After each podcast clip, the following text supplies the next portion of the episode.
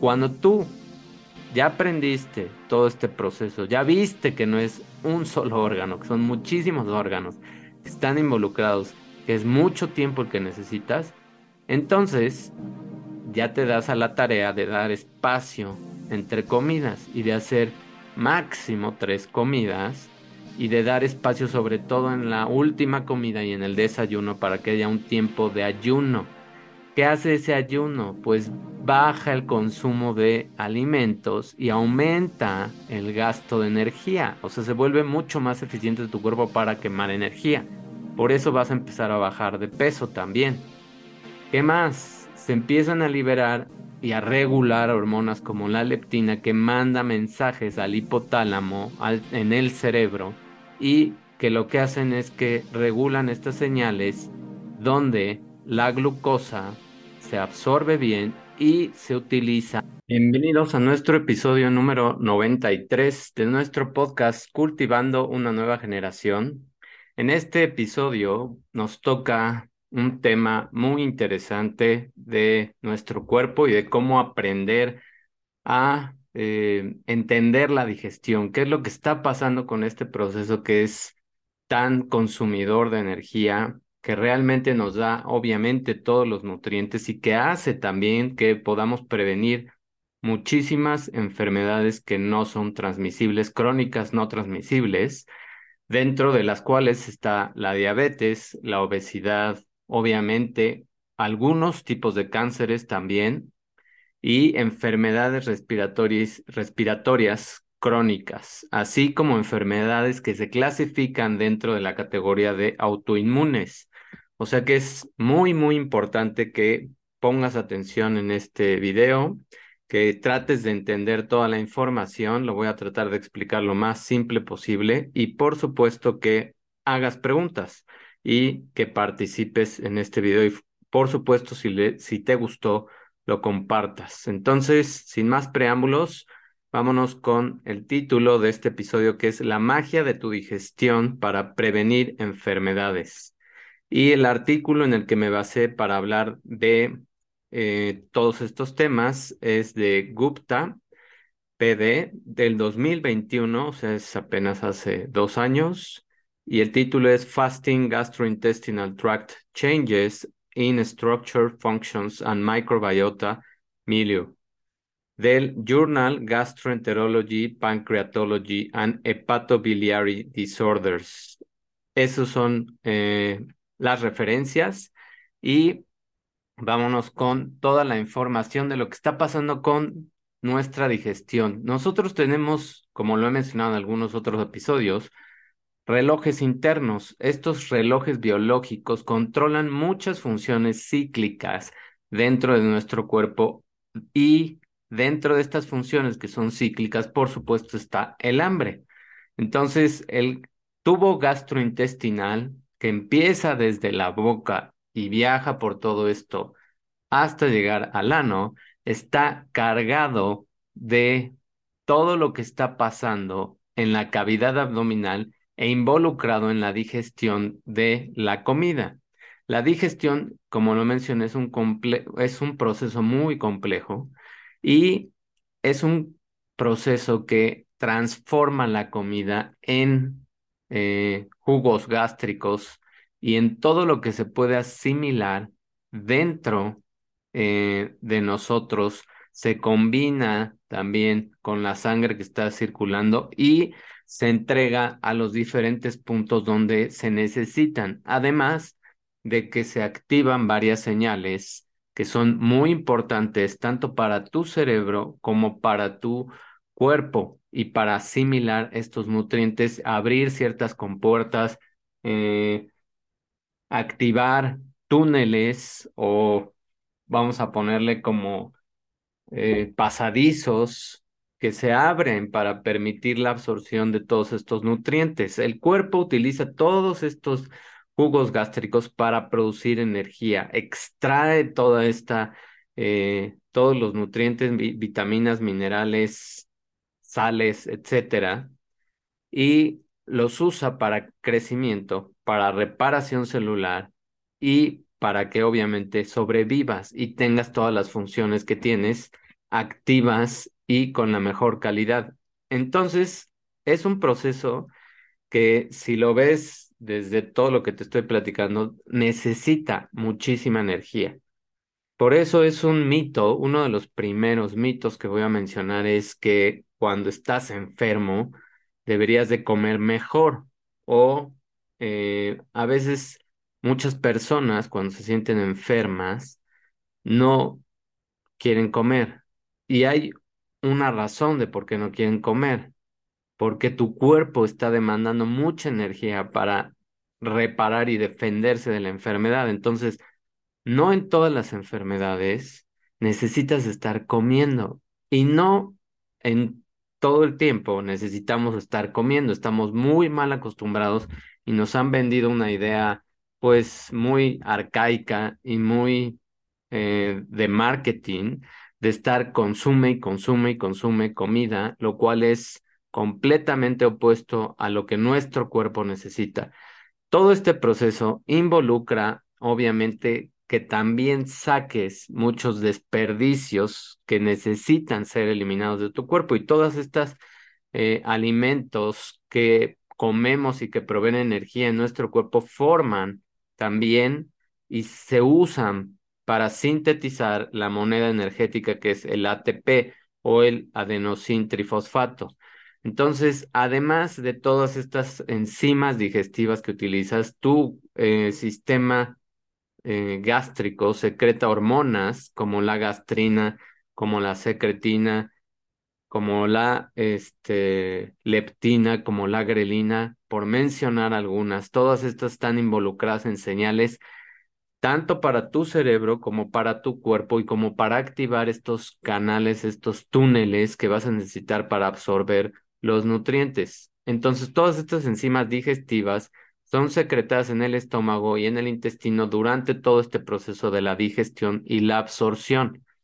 Este proceso es uno de los que consumen más tiempo y energía y es un mecanismo que toma más o menos en total de seis a ocho horas. O sea, si haces las cuentas, no te da tiempo de hacer más de tres comidas si tú realmente respetas que tu organismo necesita estas seis a ocho horas para procesar y absorber, eso sin contar el tiempo de eliminación, porque hay un periodo donde se va a almacenar y todavía se siguen extrayendo nutrientes y después se sigue el proceso de eliminación.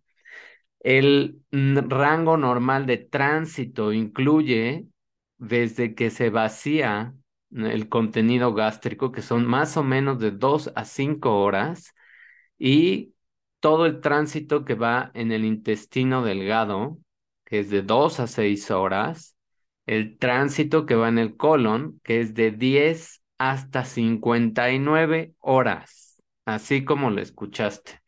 Hasta 59 horas, esos son más de dos días que mucha de la comida todavía se encuentra siendo procesada, transformada para que se pueda excretar. Y todo el tránsito de tu intestino dura en total de 10 a 73 horas, contando obviamente ahí sí la eliminación. Entonces tu, tu tiempo de digestión o la tasa de digestión también está basada en lo que comiste, por supuesto. La carne, el pescado toman más o menos dos días para digerirse completamente. Así que déjate ya de esos snacks cada dos, tres horas, porque lo más tóxico que puedes hacer es eso. Es como generar tráfico, es como si tuvieras una manifestación en tu ciudad o en donde vivas y de repente se te ocurre, pues, no cerrar ninguna vía y no avisarle a nadie. Entonces, obviamente vas a atascar la ciudad de tráfico todo mundo va a estar desquiciado, va a haber muchos puntos donde esté atorado el tráfico y no se pueda avanzar simplemente y no estás dando espacio a que fluya ese tráfico. Es lo mismo que pasa cuando comes cada dos, tres horas. Es lo más eh, retrógrada, por así decirlo, que puedes hacer y va en contra de la biología de tu cuerpo porque no le estás dando espacio para procesar la comida. Ahora, el tercer componente que ha ganado mucha importancia es tu microbiota, tu flora intestinal, todos tus microorganismos que, que están dentro de ti, que te ayudan a procesar la comida y que son también un órgano vivo que provee un metabolismo, un sistema inmune, funciones que te protegen, que protegen a todo el huésped. Y esto también se observa en componentes intestinales que quedan para un balance, para ya sea que sean internos o hagan un enlace con varios componentes y te ayuden a no enfermarte. Toda esa microbiota te ayuda a defenderte porque producen muchos aminoácidos y producen muchas sustancias también del sistema inmune. Por eso es esencial que entiendas todo esto, que no estás solo. Dentro de tu cuerpo hay más bacterias, de hecho, que células. Así te la pongo. Y el genoma de tus bacterias es mucho más grande que tu propio genoma, tu propia secuencia de genes. Entonces, la dieta habitual cambia en los macronutrientes, en la composición en el consumo de fibras que también no son digeribles y que pueden tener un impacto en nuestro microbioma. De manera interesante también el impacto que estas dietas tienen en el, en el microbioma se relaciona con los humanos cuando le dan tiempo para que se consuma. Por ejemplo, entonces, el ayuno tiene un efecto profundo en la composición y en la función de los enterocitos. ¿Cuáles son los enterocitos? Son las células de tus intestinos y de la microbiota y hay ahorita mucha investigación que se está realizando, estudios preclínicos que sugieren que toda esta experiencia de tus microbios intestinales, de tu flora intestinal, los ritmos de que tengas luz de, de día, de que te dé el sol, de que tengas estos ritmos marcados de que vayas también con tu reloj interno energético, de que respetes tus tiempos de sueño, que también es extremadamente importante para esta microbiota, tienen efectos en la salud y en los patrones de alimentación e incluyen que restrinjas tu alimentación en ciertos periodos y también la frecuencia de las comidas. Y eso se relaciona con qué tan buena es tu flora intestinal o qué, qué, tan mala es. Ahora, ¿por qué muchas personas consumen y consumen y consumen alimentos? Porque no es un hambre biológica, no es un hambre física, es un hambre emocional, es un hambre de estrés, es un hambre de que no estás pensando lo que estás sintiendo, no estás dando tiempo a tus sentimientos tampoco de procesarse y entender que muchas veces no estás comiendo porque lo necesitas, estás comiendo porque te hicieron enojar, porque tuviste una junta, porque estás en el tráfico, etcétera. Hay mil y un razones emocionales por las cuales puedes estar comiendo y no lo necesitas. ¿Por qué comes cuando no lo necesitas? Porque activas muchas hormonas que bloquean esas señales tanto de saciedad como de hambre. Las dos están completamente desincronizadas. Es como, como cuando los policías se ponen a jugar con los semáforos, ellos creyendo que hacen un mejor trabajo para eh, que el tráfico fluya, lo cual está comprobado que no es cierto. Cada que se mete un policía a jugar con los semáforos, cada que vemos una parte de la ciudad hecha un caos. Bueno, pues es lo mismo aquí. Tus emociones impactan al tráfico que también está pasando dentro de tus intestinos y a cómo absorbes y a cómo esas señales le das tiempo que lleguen al cerebro.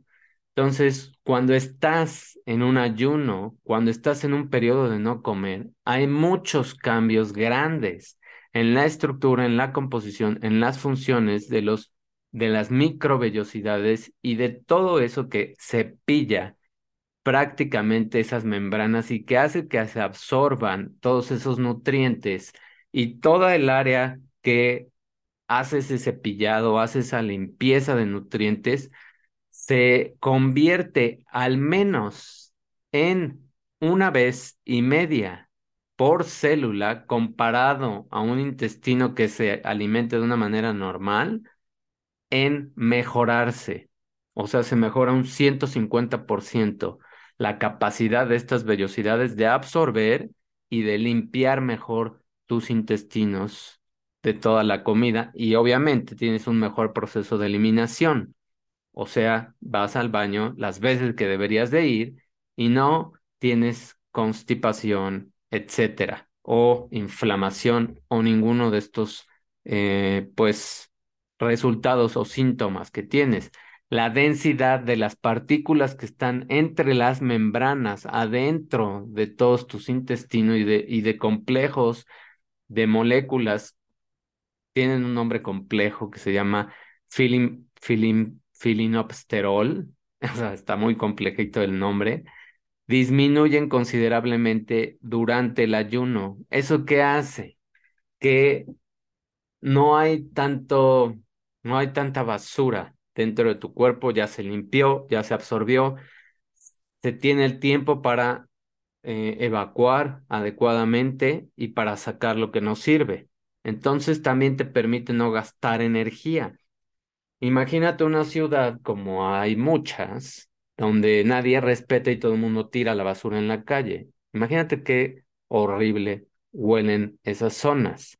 Imagínate también cómo la gente que es completamente irrespetuosa y no tiene eh, ningún em, comportamiento de decencia de sacar a sus perros y no limpiar esa, las heces de sus perros, pues las dejan ahí. Y qué bueno, ¿no? Se secan, alguien las pisa, etcétera. Y todo eso se va haciendo polvito y, y, es lo que muchas veces también estamos respirando por toda esa gente irresponsable que no limpia. Bueno, dentro de ti pasa lo mismo cuando estás come y come y come.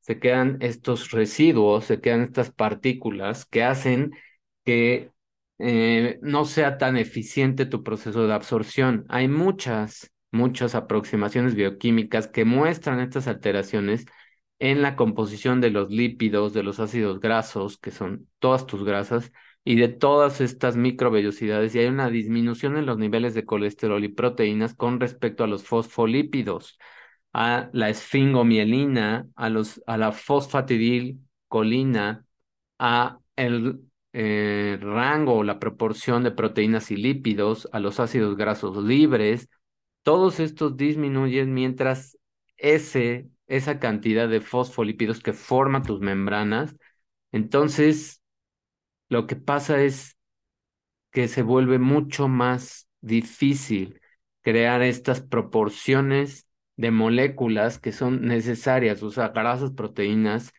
y carbohidratos que se utilicen adecuadamente. Si no tienes este balance de los macronutrientes y si estás alterando la composición de muchos de esos ácidos grasos, muchos de esos sirven también para que tengas una mejor, un mejor cableado en el cerebro, que tengas una mejor conexión para concentrarte y por eso la gente que come y come y come no se puede concentrar y por lo general presenta muchos temas en cuanto a su concentración. Ahora vamos a ver un poco de imágenes para que entiendas un poquito más qué está pasando dentro de tu cuerpo y para que entiendas realmente cómo es que se ve todo, eh, pues, tu sistema. Vamos a empezar entonces con esta parte de, em, pues, de tu cuerpo, de lo que está pasando, de lo que podemos ver, de todo lo que este, te compete en cuanto a la cantidad de nutrientes que estás absorbiendo. Fíjate, obviamente no voy a alcanzar a revisar todo porque la idea es que te lleves una idea más clara de lo importante, pero aquí puedes ver después, le pones pausa al video y puedes ver la imagen y simplemente revisar toda esta parte. Empiezas en la boca y todo eso sigue después el esófago. Después sigues a los músculos de tu esfínter de esta parte del esófago. Después llegas al estómago, donde se secreta una sustancia muy importante que es el ácido clorhídrico. Este ácido clorhídrico, cuando tú también acostumbras tomar líquidos junto con la comida, no estás permitiendo que se haga una buena liberación de este ácido clorhídrico. ¿Qué puedes hacer para mejorar la liberación de este ácido? Tomar una cucharada de vinagre con agua media hora antes de comer o tomar agua media hora antes de comer o una hora después de comer. Tomas todo, todo el agua. Mientras comes, no tomas líquidos. ¿Qué sigue? El páncreas empieza a sintetizar enzimas digestivas que van a ayudar a eh, romper carbohidratos, lípidos y proteínas y obviamente se liberan eh, glucagón e insulina, que son dos hormonas extremadamente importantes para controlar la glucosa. Ahora, en la parte de todo el intestino medio, que también incluye el intestino delgado, pues es donde se da toda la absorción. Este es el lugar donde hay mayor absorción de nutrientes y donde todas esas enzimas que ya hicieron su trabajo ayudan a que estas sustancias que se están formando se absorban y obviamente las sales biliares que también son liberadas de, em, de tu vesícula biliar van a ayudar a emulsificar los lípidos, o sea, a crearles una eh, bolita, hacerlos como a meterlos dentro de una burbuja y a que se puedan transportar. Ahora, todo esto es lo que hace que, que ayude a la digestión. Aquí, fácil, en toda esta parte, ya fueron 8 a 10 horas.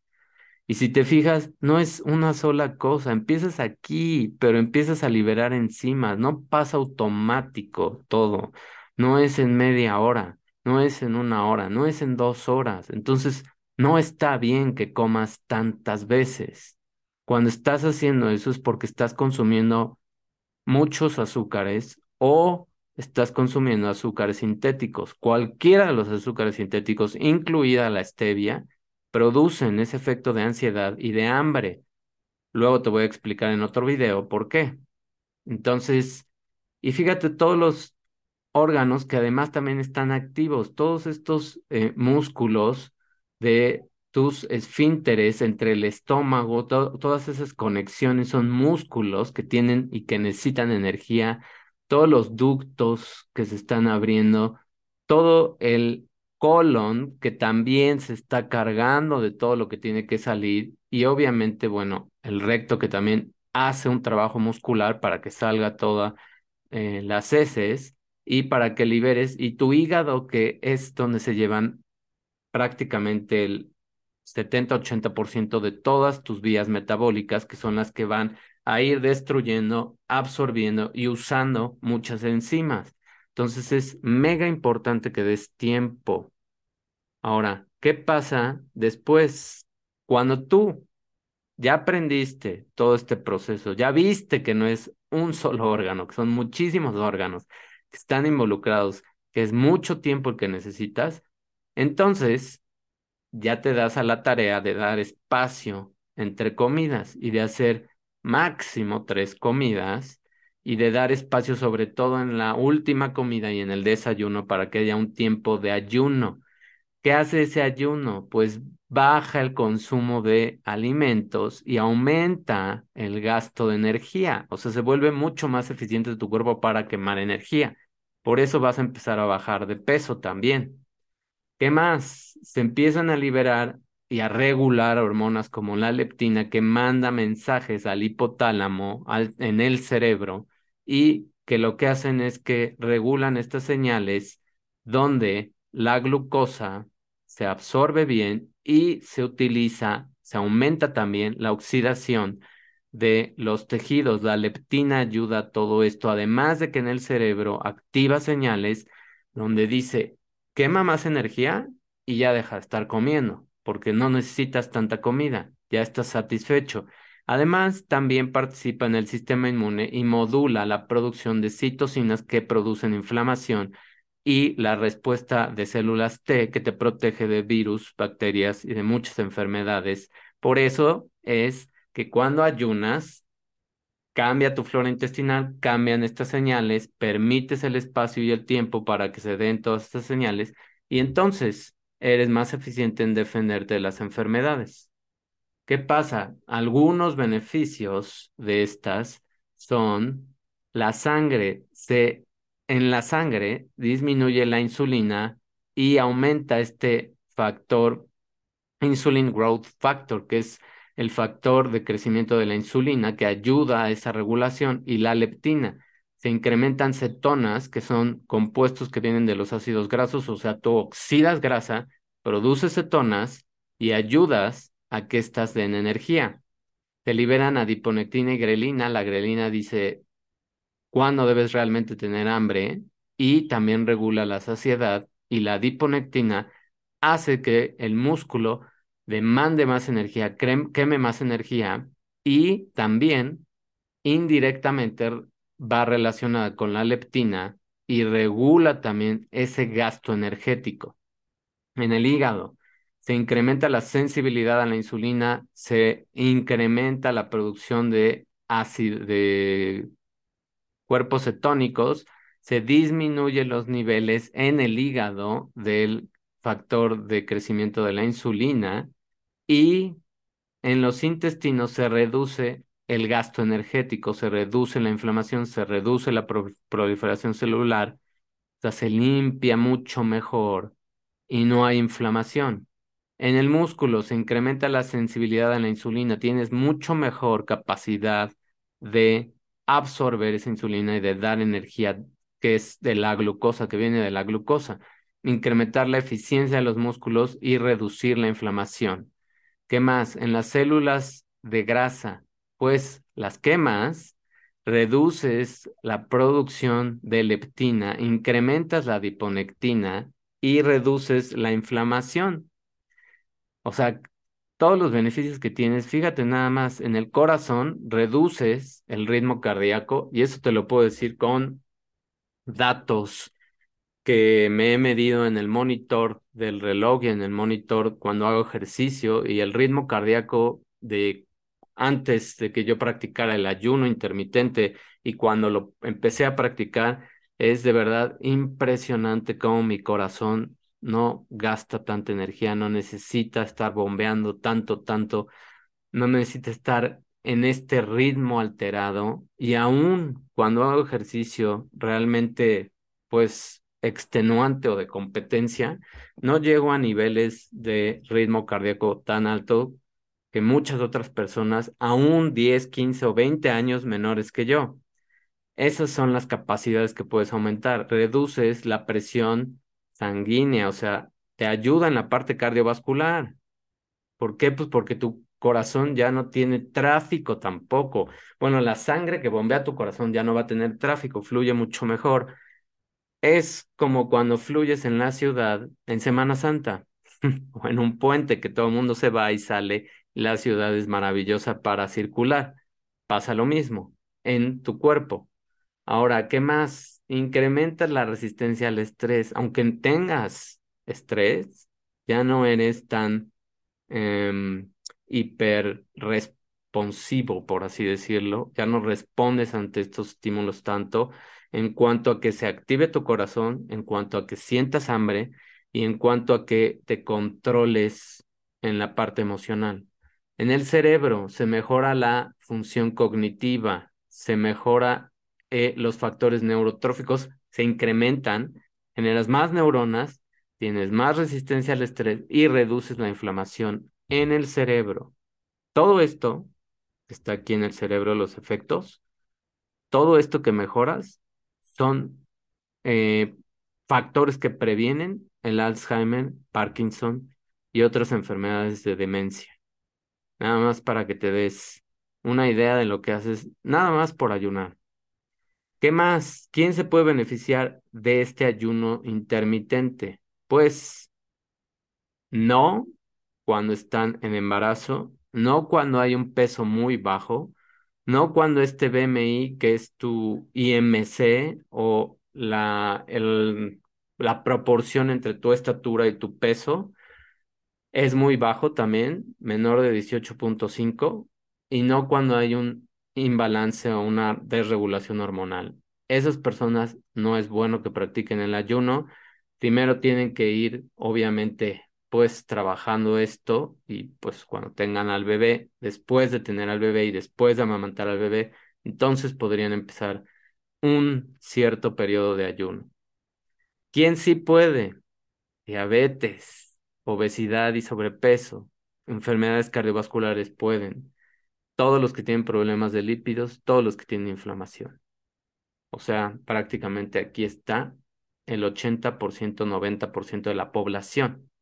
Entonces, realmente hay pocas personas que no pueden practicar el ayuno. Tampoco se recomienda, obviamente, para niños ni adolescentes menores de 18 años. Después de los 18 años sí puedes tener un cierto tipo de ayuno y obviamente todo esto tiene que ser ya más personalizado. Por eso em, ahí tienen el contacto y yo los puedo ir ayudando y llevando para que implementen bien esta capacidad de ayunar en sus vidas. Espero que toda esta información te haya ayudado, que la digestión no es un proceso simple, que la digestión necesita que tengamos un ayuno y que la digestión necesita que entendamos cómo funcionamos. Si eres capaz de darte a la tarea de saber cómo se ocupa un celular, saber cómo se usa y estar distraído tanto tiempo en estas cosas, yo creo que eres capaz de entender más tu cuerpo y de querer saber más de lo que consumes y de darle la vuelta a los alimentos y ver qué es lo que te estás comiendo, porque a veces lo que te estás comiendo es lo que te está produciendo hambre. Entonces, ten cuidado porque en vez de quitarte el hambre, te está dando pura basura, puros eh, sintéticos, y eso es lo que causa el hambre exagerada. Mil gracias por tu atención. Nos vemos en el próximo episodio.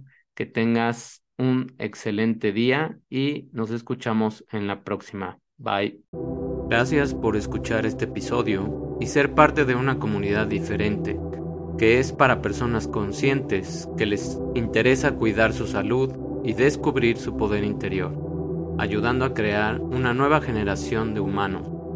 Si deseas más herramientas para hacer crecer tu salud interior con ciencia y espiritualidad, visita www.davidortegab.com, donde podrás encontrar programas en línea, agendar cursos presenciales para tu empresa y recibir apoyo personalizado en consultas para tener en balance los cinco pilares de tu salud interior.